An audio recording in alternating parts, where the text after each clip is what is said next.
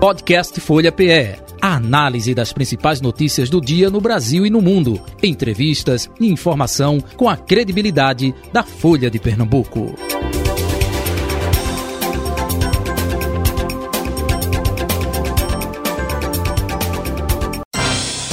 Folha Política. O deputado federal pelo União Brasil Mendonça Filho, com a gente a partir de agora. Deputado, muito bom dia. Prazer tê-lo aqui com a gente no Folha Política. Tudo bom com o senhor? Bom dia, Jota. É um prazer grande estar com vocês na manhã de hoje na, na Folha Política. Deputado, eh, primeiro parabéns pela sua volta né, à Câmara Federal, agora pelo União Brasil. Até aproveitando, não poderia ser diferente. Eh, a sua história, diga-se passagem, longa história na política. O senhor já vivenciou um momento tão eh, ímpar como esse que nós estamos vivenciando, atos eh, antidemocráticos, tudo isso que aconteceu no dia 8 de janeiro, enfim. Eu gostaria que o senhor falasse um pouco sobre essa sua percepção. Bom, Jota, é, de fato, como você ressaltou, minha carreira política é longa e eu tenho passagens por é, vários momentos históricos na vida nacional. Eu, por exemplo, era o único deputado naqueles atos é, de 2013, onde o Congresso Nacional foi é, invadido pelas suas laterais. Né? É, 2017, como ministro da Educação, também tive é, o desprazer, posso dizer, de ter é, boa parte do Ministério da Educação quebrado, do primeiro andar até o terceiro andar do, do prédio, onde eu estava como ministro da Educação na ocasião, protestos liderados pela CUT e por várias outras outros organismos ou entidades vinculadas à, à esquerda brasileira. E acompanhei, é, como todo brasileiro, os atos do último dia 8, é, que foram condenados por mim no primeiro momento, porque eu não tenho esse problema de, eu diria, é, manifestar uma opinião a partir do meu contexto político ideológico. Para mim, ato antidemocrático, ele tanto é de esquerda como é de direita. Ele é condenado dos dois lados. E essa foi minha posição no domingo, dia 8, porque para mim foi uma aberração, um absurdo, atos criminosos invadindo Congresso Nacional, Supremo Tribunal Federal e a, o próprio Palácio do Planalto, destruindo o patrimônio público, e como tal, esses atos têm que merecer o rigor da lei, ou seja, quem praticou crime tem que pagar por eles.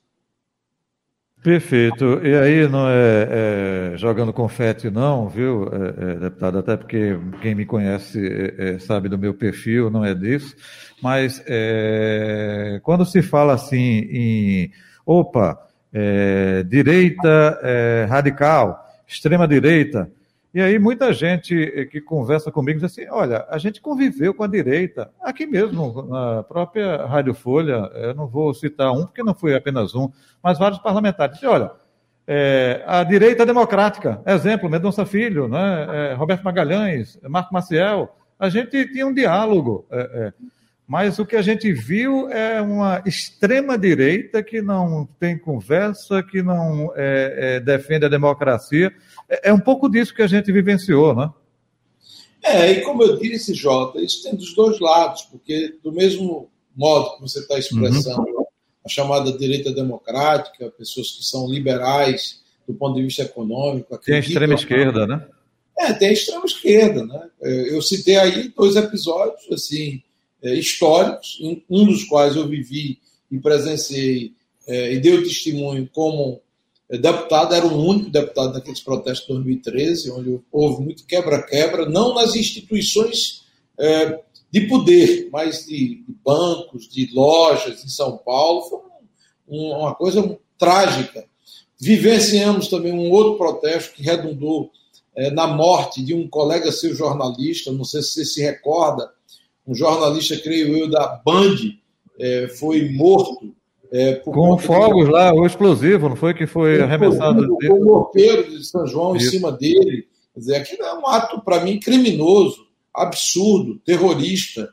Eu não sei se, porventura, o protagonista daquele episódio está preso, mas deveria ser preso e pagar pelo crime praticado. E no Ministério da Educação também, onde eu estava como ministro da Educação e até o terceiro andar, se você pegar aí o Google, e digitar protesto 2017 é, no, na esplanada dos ministérios, você vai dar conta de que houve quebra-quebra, destruição do patrimônio público do Ministério da Agricultura e também no Ministério da Educação. Então, para mim, os dois atos são condenáveis. É evidentemente que a proporção e o tamanho da destruição do dia 8 de janeiro desse ano foi é, historicamente vergonhosa e nunca vista é, em, momento algum da história do Brasil, desde a redemocratização. Mas ambos são condenáveis. E quantas vezes eu já vi na esquerda também atos, na extrema esquerda, desse tipo, né, de agressão física, eu já fui vítima de agressão verbal, é, familiares meus até de agressão pessoal também, e sempre é, me mantive equilibrado e é, é, é, verbalizando, vocalizando aquele ideário que eu tenho, que democracia pressupõe o respeito a todos os lados, o respeito às diferenças, o respeito à, à liberdade de expressão, desde que essa liberdade de expressão incentiva e atos criminosos, como nós temos visto recentemente, de assim, parte de segmentos extremados da política brasileira, especificamente nesse caso, da extrema-direita. Carol Brito.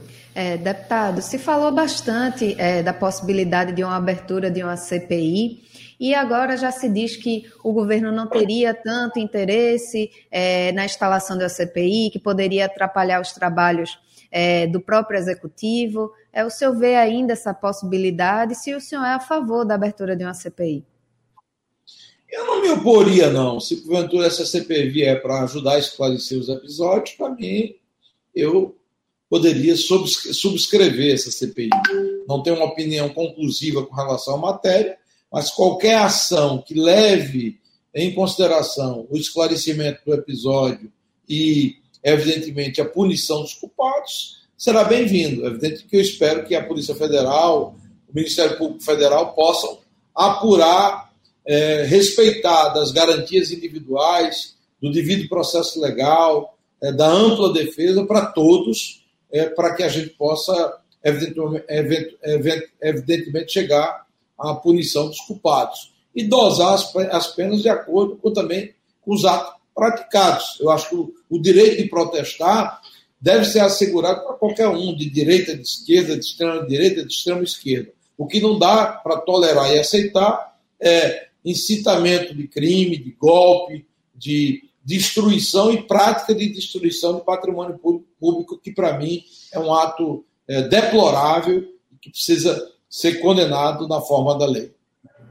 É, e deputado, o senhor recentemente é, apresentou um projeto de decreto legislativo é, para assustar um decreto presidencial que cria é, a Procuradoria Nacional da União de Defesa da Democracia na Advocacia da União. É porque o senhor acha que essa iniciativa ela não é positiva? Pelo seguinte, Carol, é, quem cabe fiscalizar o que é verdade ou não é verdade, a chamada fake news, bem conhecida, não é o executivo, isso não é missão para o executivo, muito menos para a Advocacia Geral da União, que é o braço jurídico do Poder Executivo para representar a União na defesa das matérias de interesse da União. Então, à medida que você cria uma AGU, uma procuradoria na AGU, uma procuradoria que tenha como propósito é, julgar ou definir o que é, é mentira ou não, evidentemente você está instrumentalizando o executivo para ser uma espécie, eh, adotar uma espécie de polícia de opinião. Então, você, como jornalista, Jota, ou qualquer um outro é, cidadão brasileiro, pode estar sendo processado pela AGU por conta de uma opinião que você expressa nas suas redes sociais, ou mesmo como jornalista, a critério de um organismo que não tem é, nenhuma raiz constitucional para essa finalidade. Para mim, isso é uma aberração jurídica, legal e constitucional. Quando houver fake news, cabe ao fiscal da lei, no caso ao Ministério Público, seja ele estadual ou federal, é, combater a fake news. E se porventura um cidadão é agredido por meio de fake news, ele pode processar quem o agrediu por meio de legislação penal é, e por meio de legislação civil é, de, de, dano moral e também ainda a legislação que é, estabelece os parâmetros de é, opinião dentro das chamadas do mundo das redes sociais. Então, ninguém vai ficar impune diante do fato de se porventura você não tiver essa procuradoria no âmbito da AGU. Para mim é uma, uma aberração jurídica total e vou levar adiante esse projeto de decreto legislativo para suspender o ato do presidente da República. E, deputado, todo mundo conhece a sua trajetória, sempre de oposição ao PT. Só que o União Brasil, que é o seu partido, ele acabou é, ficando com três é, ministérios no governo Lula, né? Como é que vai ser para conciliar essa sua posição de é, antagonismo com o seu próprio partido? Isso já chegou a ser conversado? Na verdade, Carol, você deve ter acompanhado, a União Brasil adotou uma posição de independência. Então, é, é, essa posição de independência ela contempla é, os vários segmentos e, e as várias posições é, políticas dentro do próprio partido que eu diria com muita clareza que hoje é majoritariamente de oposição ou de independência com relação ao atual governo. Ou seja, aqueles que querem dar suporte, virar, aqueles que querem virar base do atual governo, são, no meu modo de ver, minoria. E sendo minoria, evidentemente que eu vou respeitá-los, mas o partido vai continuar dividido com relação a se tornar base ou não do atual governo. Matérias que sejam de interesse da população brasileira, de interesse nacional, que tenham uma lógica de melhorar a vida da população do nosso país, contarão com o meu apoio. Matérias que, porventura, confrontem a independência das instituições, as liberdades de opinião e liberdades democráticas, como é o caso dessa Procuradoria eh, da Verdade, ou que cesseia a liberdade de expressão é, do cidadão brasileiro no âmbito da AGU terão oposição clara e definida por parte da minha pessoa. Então, será esse o caminho que eu vou seguir, respeitando os colegas que têm opinião divergente. E, deputada, a gente sabe que esse momento agora na Câmara é muito de é, escolhas de comissão, integrantes, presidentes. É, o senhor já está de olho em alguma comissão? Já tem algum acordo para ocupar alguma delas que o senhor possa adiantar para a gente? É, o União Brasil, a partir do nosso líder, é o Mar Nascimento, deputado federal da Bahia, deve sentar para discutir as preferências em termos de comissão a ser é, ocupada por cada parlamentar após o carnaval. Então, até lá, nós não teremos ainda definição é, com relação a minha posição e qual a, a, comissão temática que eu devo ocupar. Mas eu diria que eu estaria entre comissão de justiça, comissão de fiscalização e controle e comissão de educação, até por conta da minha trajetória como ministro da educação e, e a convicção de que por meio da educação é que a gente vai transformar a realidade social das nossas crianças e jovens assegurando um futuro diferenciado para todos eles. E, deputado, uma expectativa que o governo federal encaminha aí para o legislativo, pelo menos até abril, uma reforma tributária. É, como é que o senhor vê essas movimentações e que tipo é, de reforma tributária o senhor acredita que tem que ser a, a ideal para o governo? É bom, Carol, para mim a reforma tributária ela tem que promover justiça tributária, ou seja, os mais pobres pagarem menos impostos que os mais ricos.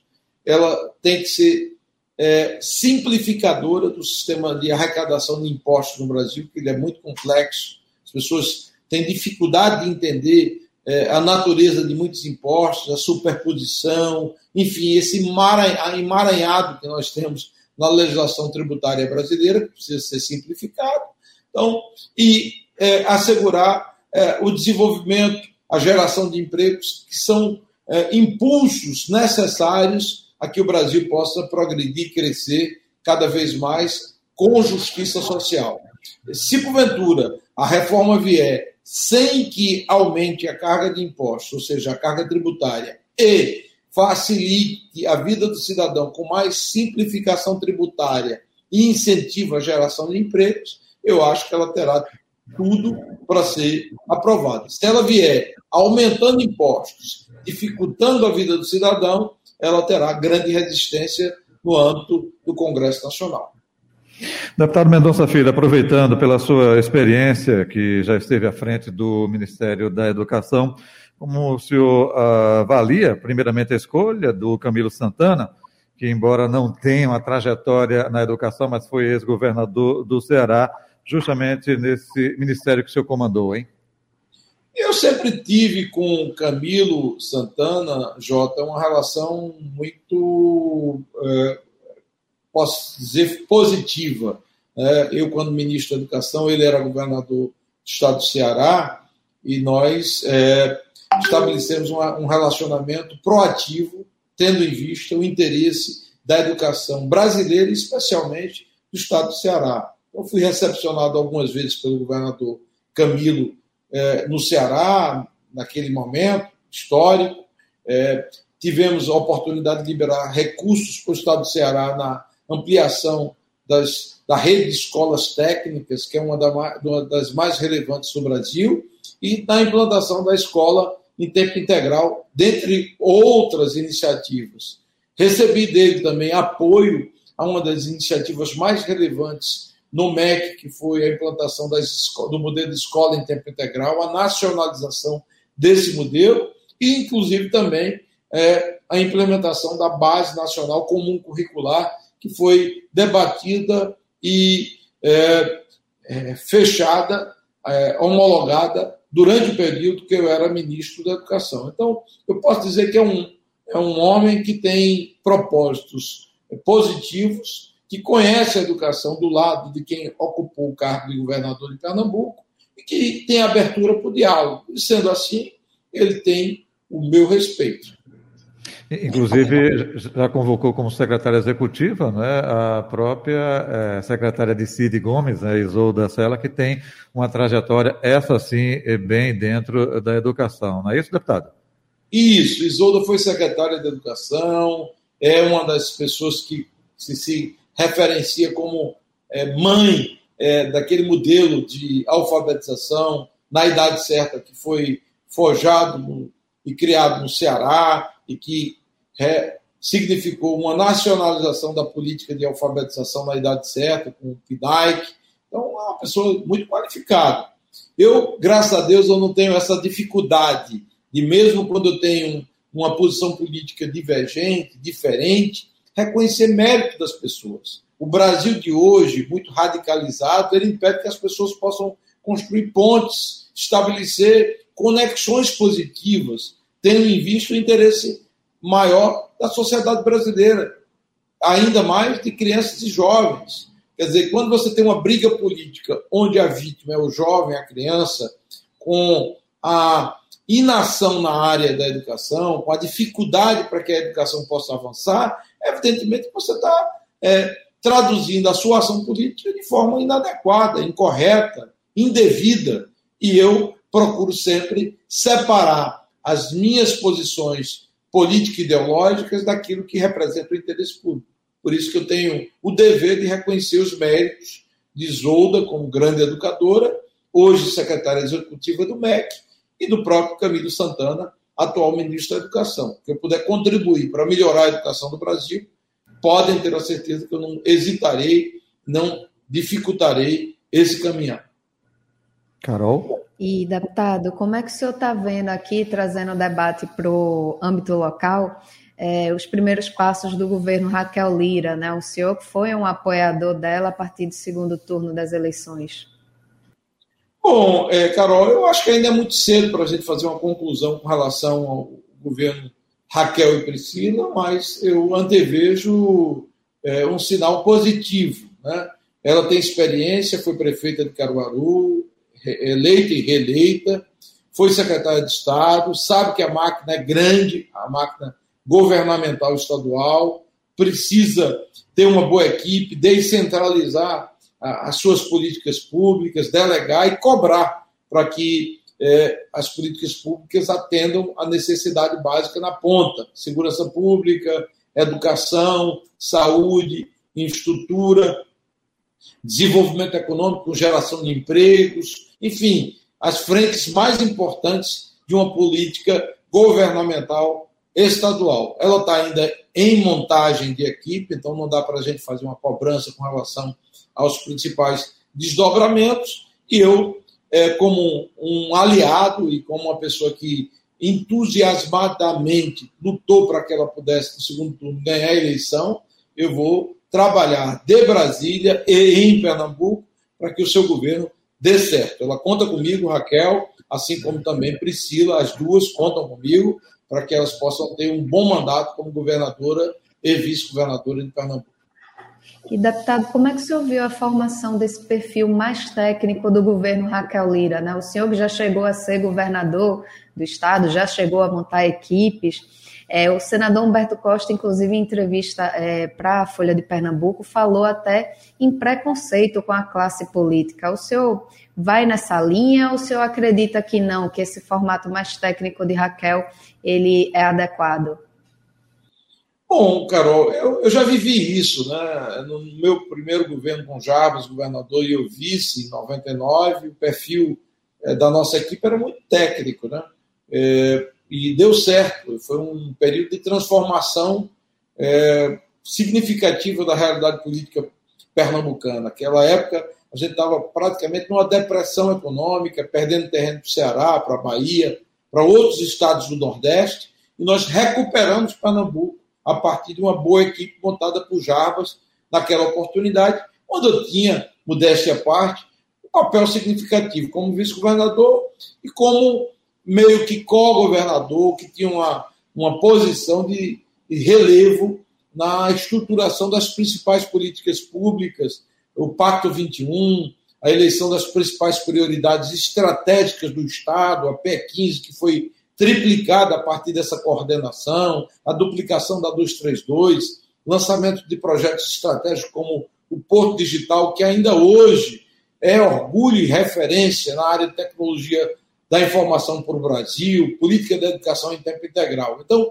eu acredito que uma boa base técnica de um governo técnico produz resultados. Evidentemente que você tem que permear o secretariado técnico com uma boa interação com o mundo político, porque para você tirar políticas públicas do papel, não basta tão somente o técnico, você precisa ter essa interação, e isso eu creio que Raquel buscará ao longo do seu mandato como governadora de Pernambuco. Um pouco aí do seu papel como vice de Jarbas Vasconcelos, o senhor até chegou a citar que era meio que um co-vice, né? E como é que o senhor analisa o papel da Priscila Krause, que é uma grande é, aliada do senhor, inclusive, no governo Raquel Lira? O senhor acredita que ela também tem esse papel aí de co-governadora?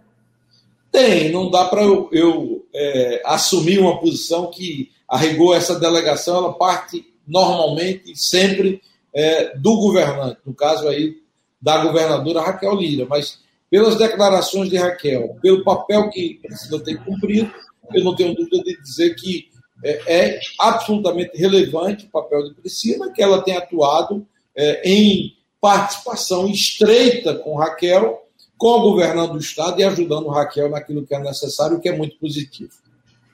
Deputado Mendonça Filho, né, falando ainda de é, Priscila Krause, né, vocês estiveram juntos em 2020, a, a, mesma chapa, né, encabeçada pelo senhor e ela como vice a prefeita aqui da capital pernambucana. 2024, Mendonça Filho pensa em colocar o nome à disposição, é, agora no União Brasil, antes era o DEM, Priscila Krause agora no Cidadania, vocês são da mesma ideologia, né? estiveram juntos no DEM. Uma candidatura dela inviabiliza a sua ou vice-versa? É evidente, Jota, que eu jamais seria candidato para contrapor é, Priscila Krause. Né? Eu tenho dito que, na verdade, não afasta essa possibilidade, mas à medida que eu componho um agrupamento político, não pode ser uma candidatura de vontade pessoal exclusiva só. Ela precisa ter um contexto social e político que agregue pessoas, movimentos políticos e algo que não está presente nesse momento. A gente vai ter que aguardar os desdobramentos futuros.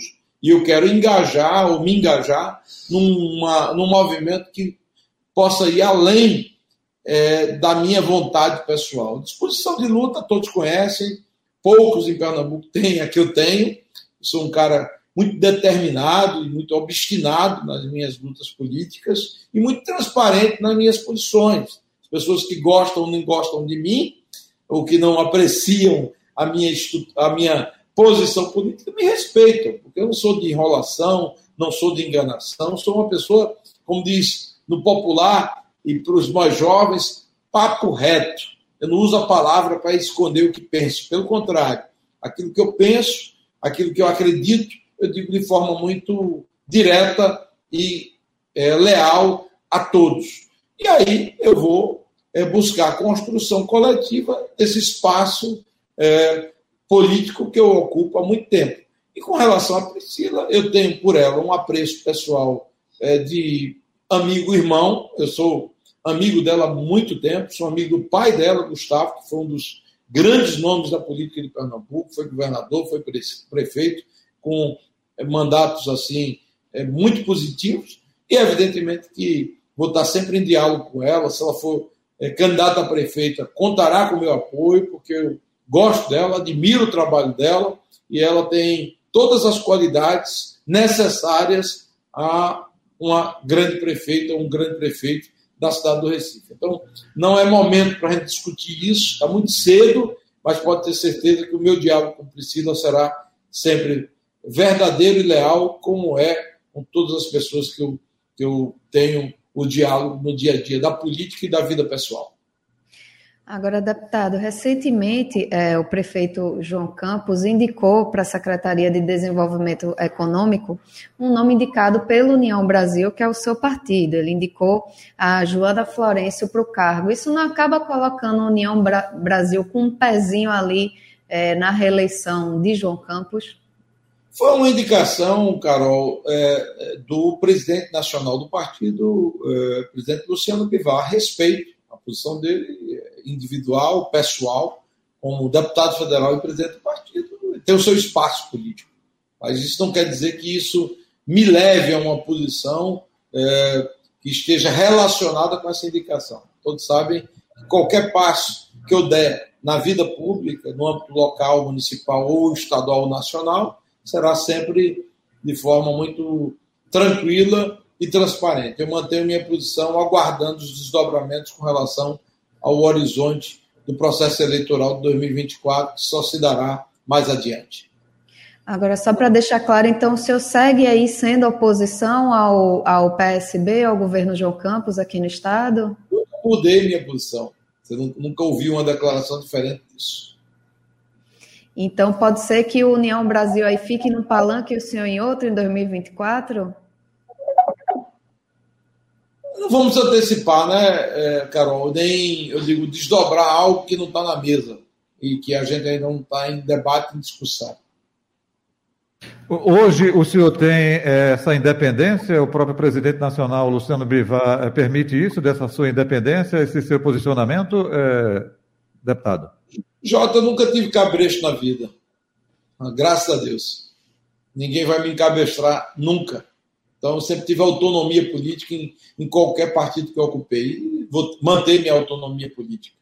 Então, a minha posição de, de ser um ator político relevante, eu tenho uma história política em Pernambuco, fui governador, fui vice-governador, fui deputado muito jovem estadual, fui secretário de Estado, é, hoje sou deputado federal mais uma vez, o quarto mandato, e minha história política sempre foi de lealdade, correção, posição política clara. Então, quer dizer, as pessoas me respeitam por isso. E, evidentemente, que eu espero ser respeitado em qualquer que seja o espaço, por conta dessa história, dessa posição. No Recife, na capital, na última eleição, eu não fui para o segundo turno por muito pouco, tive 25% dos votos da capital pernambucana, por pouco mais de um e meio ponto percentual, eu não fui para o segundo turno.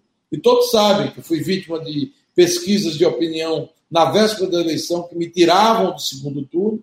Aquilo me atrapalhou bastante. Mas aquilo é, é um momento vivido, é, é momento passado, é página virada, como se diz no popular. Então eu vou adiante, é, é, mantendo a, a, minha história política, a minha coerência e a minha posição Então, espero ser respeitado por isso. Ok, perfeito. É, deputado Mendonça Filho, muito obrigado pela sua participação aqui com a gente. Sucesso mais uma vez lá na Câmara Federal. Conte com a gente aqui, viu? Um abraço, tudo de bom.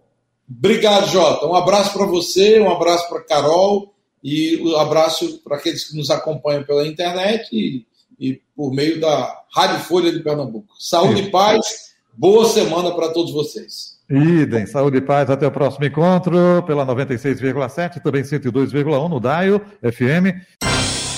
Folha Política. Podcast Folha PE. A análise das principais notícias do dia no Brasil e no mundo. Entrevistas e informação com a credibilidade da Folha de Pernambuco.